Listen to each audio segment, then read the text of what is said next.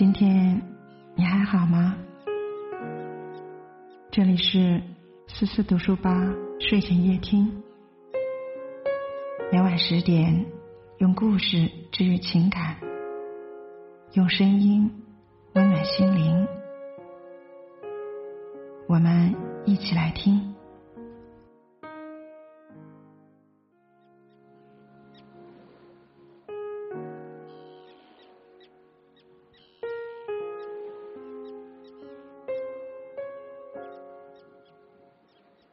大家好，我是广西师范大学晋书军团中央青年讲师团成员。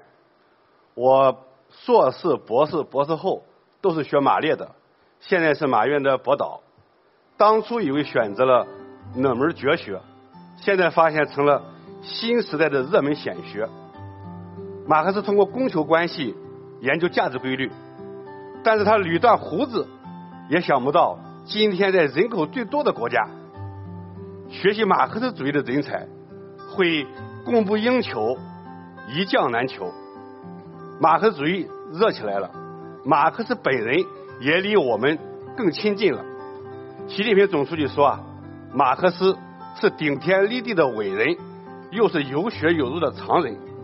他热爱生活，真诚朴实，重情重义。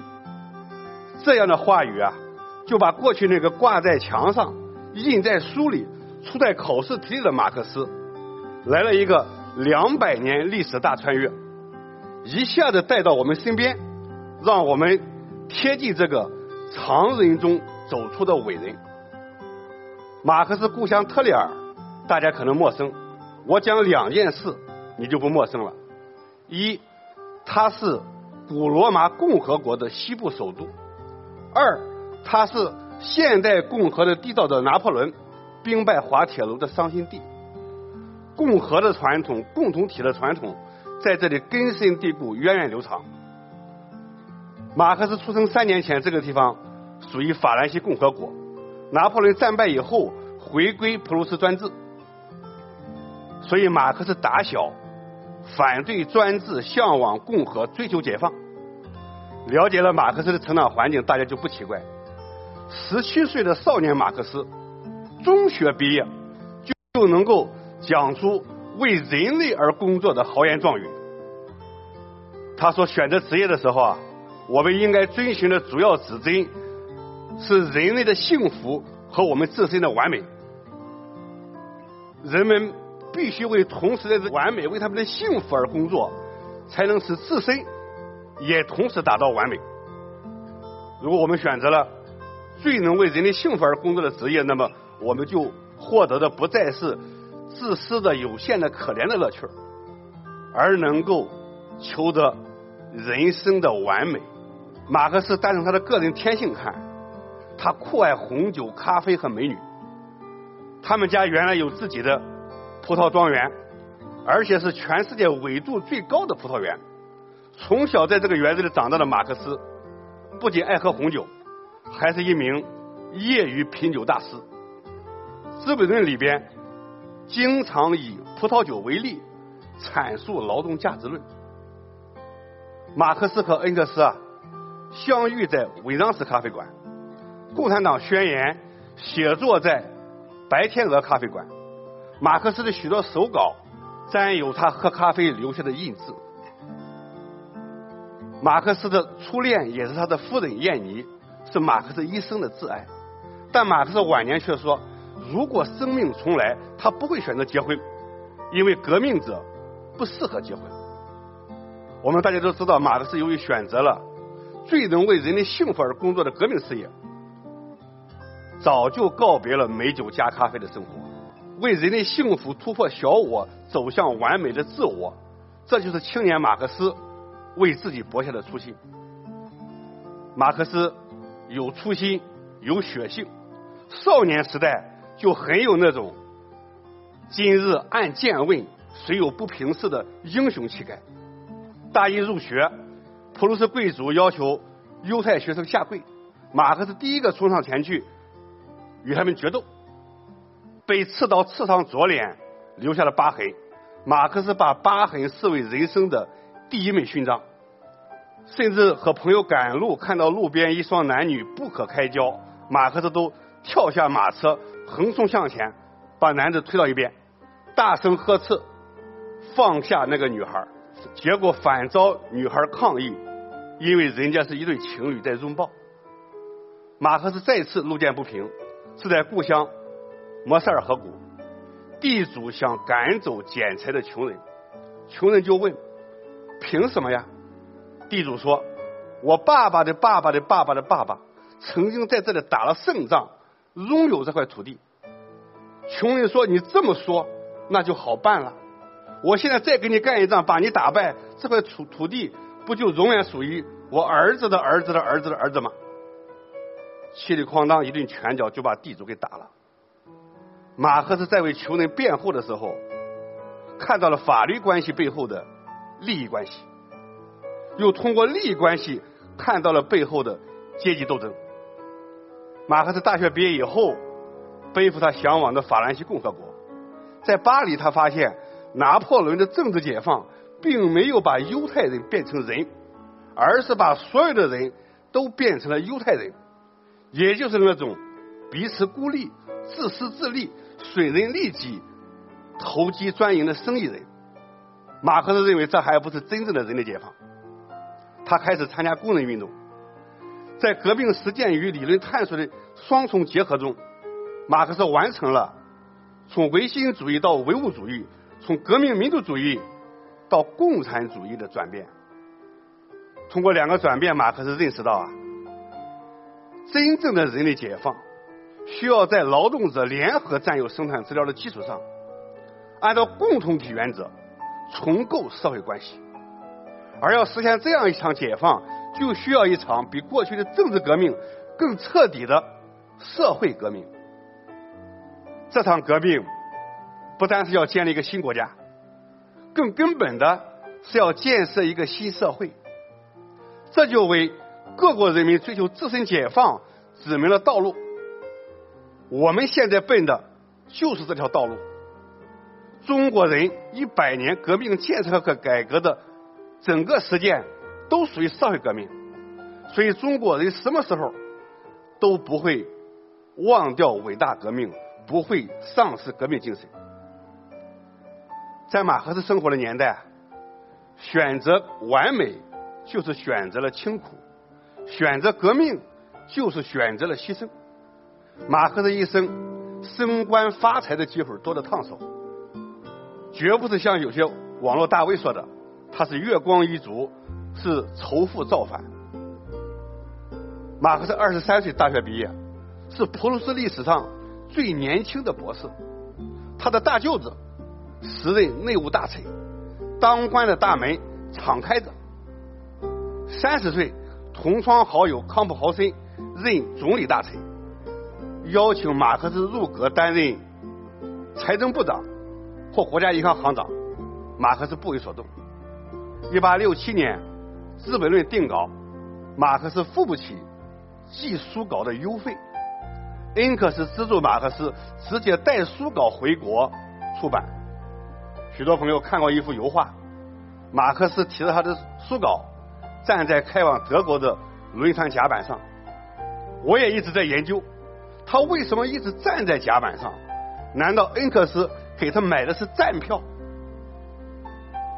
船一靠岸，就接到德国宰相俾斯麦的来信，挽留他用研究资本的天才为国效力。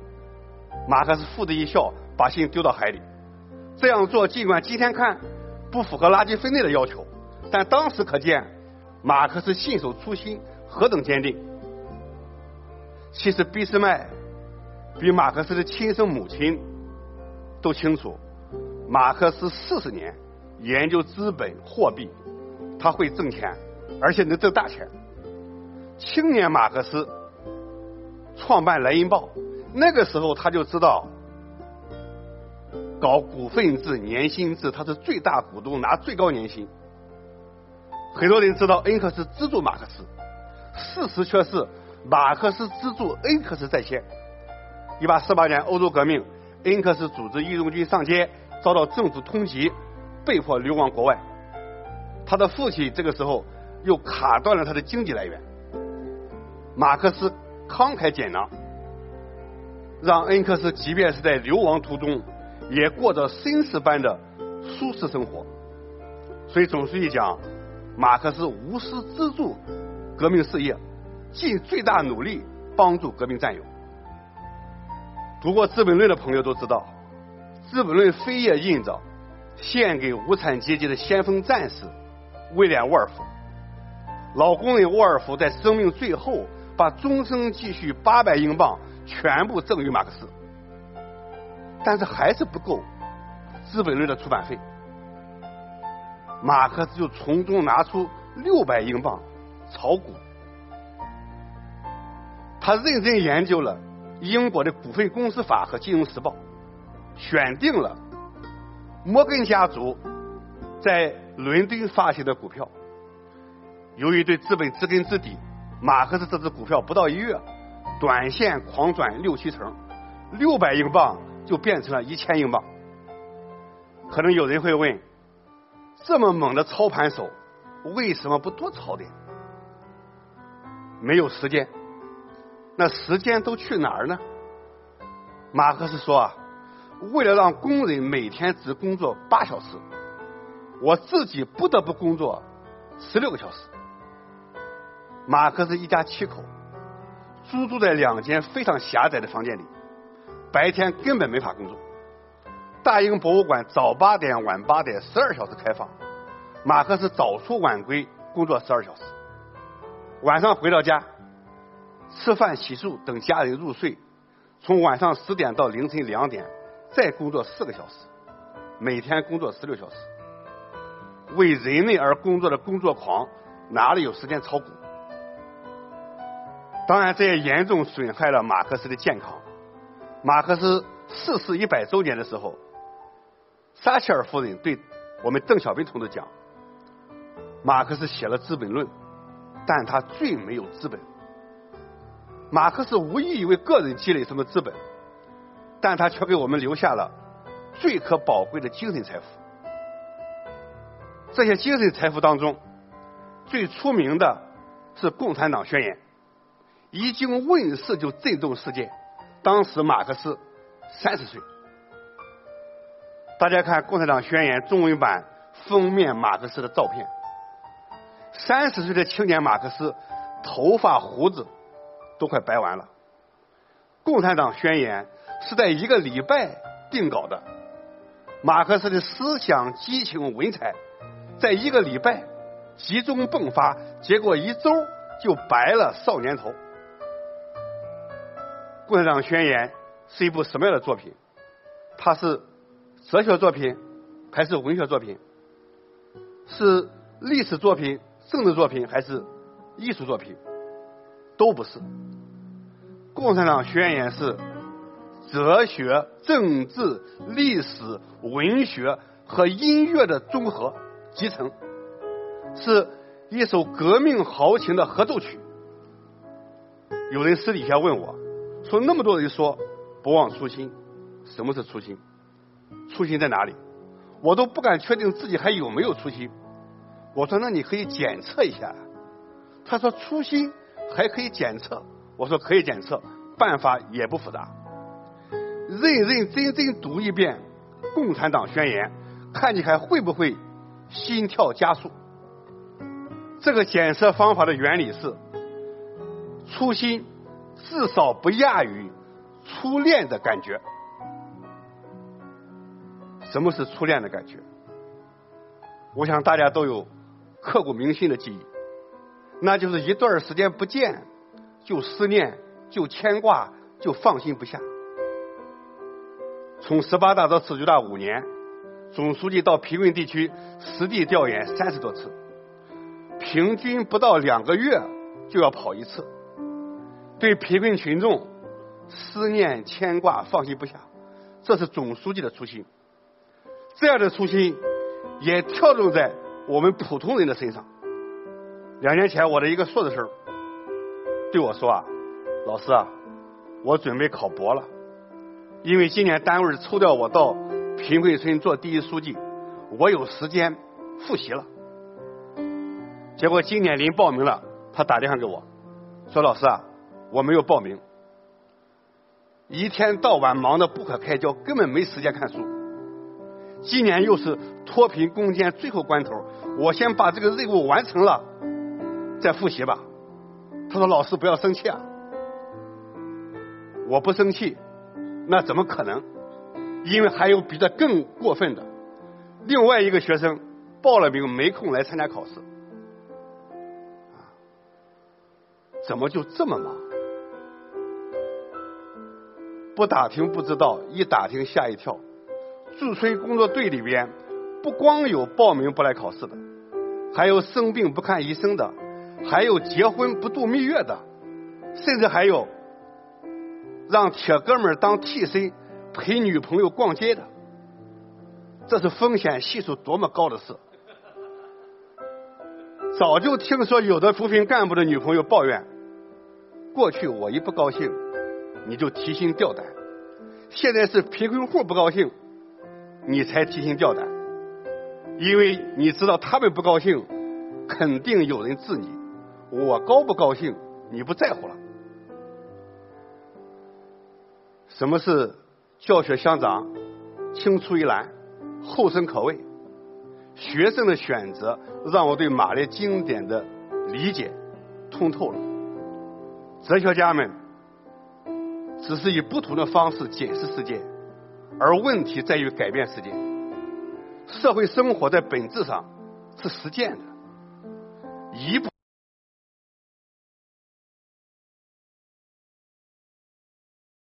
行动胜过一沓纲领。保有一颗马克思那样的初心，比拿一张马学科的学位。更完美。人与人之间最近的路是心路，思想传播的最远的路也是心路。马克思没有到过中国，马克思的这份初心是通过经典著作铺就的一条新路，传递到中国人的头脑和行动当中。阅读马列经典，就是我们与马克思。将心比心，以心换心，走心入心，不忘初心的精神交往。总书记勉励青年，要克服浮躁之气，静下来，多读经典，多知其所以然。最近啊，我主编的《马列经典剧组丛书》五卷本出版了，推荐给大家，倡导一句一句读马列经典。悟马列原理，期待大家能从中体验句句读心的感觉。谢谢大家。